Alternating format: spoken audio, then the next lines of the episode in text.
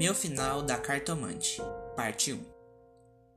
A cartomante fez com que ele se sentasse à mesa. E logo em seguida se sentou de frente, tampando a entrada para uma porta que se localizava na parte inferior do edifício. Então pediu para que Camila olhasse fixamente para as cartas que havia acabado de retirar de cima da mesa, da qual aparentavam já estarem arrumadas à espera de alguém.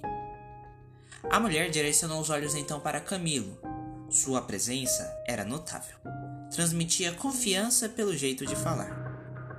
Era uma mulher de 40 anos, italiana, morena e magra.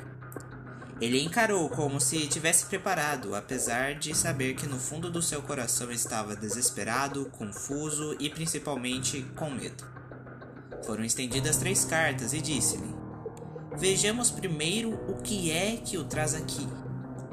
O senhor tem um grande susto. Ele ficou maravilhado, pois não sabia que estava demonstrando tais sentimentos tão descaradamente. E também não sabia que havia outra peça extremamente importante por trás desse jogo. E quer saber, continuou ela, se lhe acontecerá alguma coisa ou não. A minha ela, explicou vivamente ele. Ela não sorriu. Demonstrou apenas um semblante de quem está procurando alcançar algo.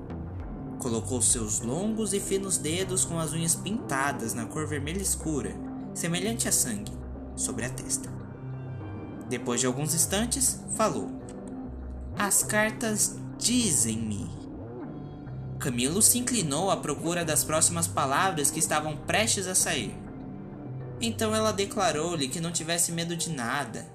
Nada aconteceria nem a um nem a outro, mas alertou que deveria tomar cuidado e ter extrema cautela. Por fim, concluiu dizendo sobre o amor de Camilo para com Rita.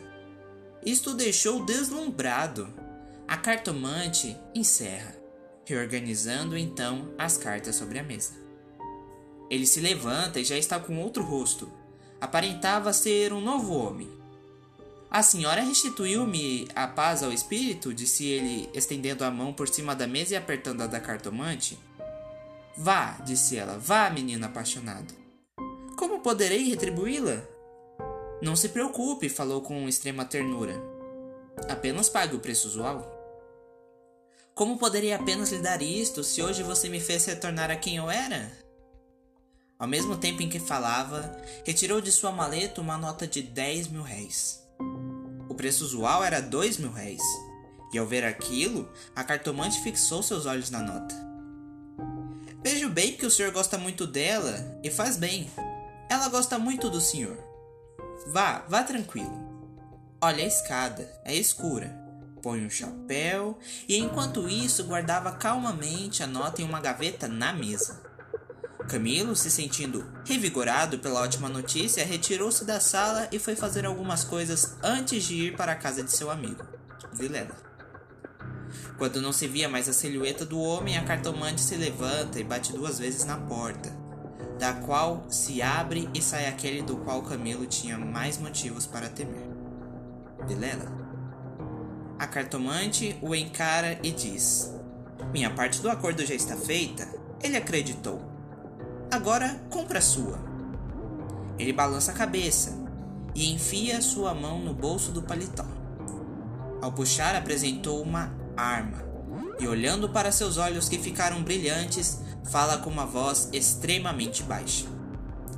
Apesar de meu amigo ter me traído e ainda por cima com minha esposa, isso não é motivo para você ter enganado e encorajado a permanecer no erro.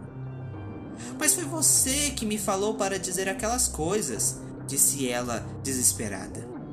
Você tinha uma escolha e não tomou a decisão correta. Sofrerá as consequências pelos seus atos. Apenas um tiro foi disparado e após o barulho, um silêncio tomou conta do lugar. Parte 2 Vilela se retirou rapidamente do local e foi diretamente para casa.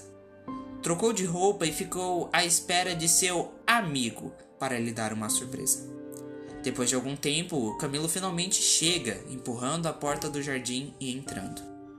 A casa estava silenciosa. Subiu seis degraus de pedra e mal teve tempo de bater na porta, abriu-se e apareceu-lhe Vilela. Desculpa, não pude vir mais cedo. O que há? Falou com um semblante de estranhamento. Vilela não lhe respondeu, não apresentava quaisquer feições. Fez-lhe um sinal e foram para uma sala interior. Entrando, Camilo não pôde sufocar um grito de terror. Ao fundo, sobre uma mesa, estava Rita, morta e ensanguentada. Vilela pegou-o pela gola e, por sua ética, deu apenas um único tiro de misericórdia com seu revólver. O homem estirou-se morto no chão.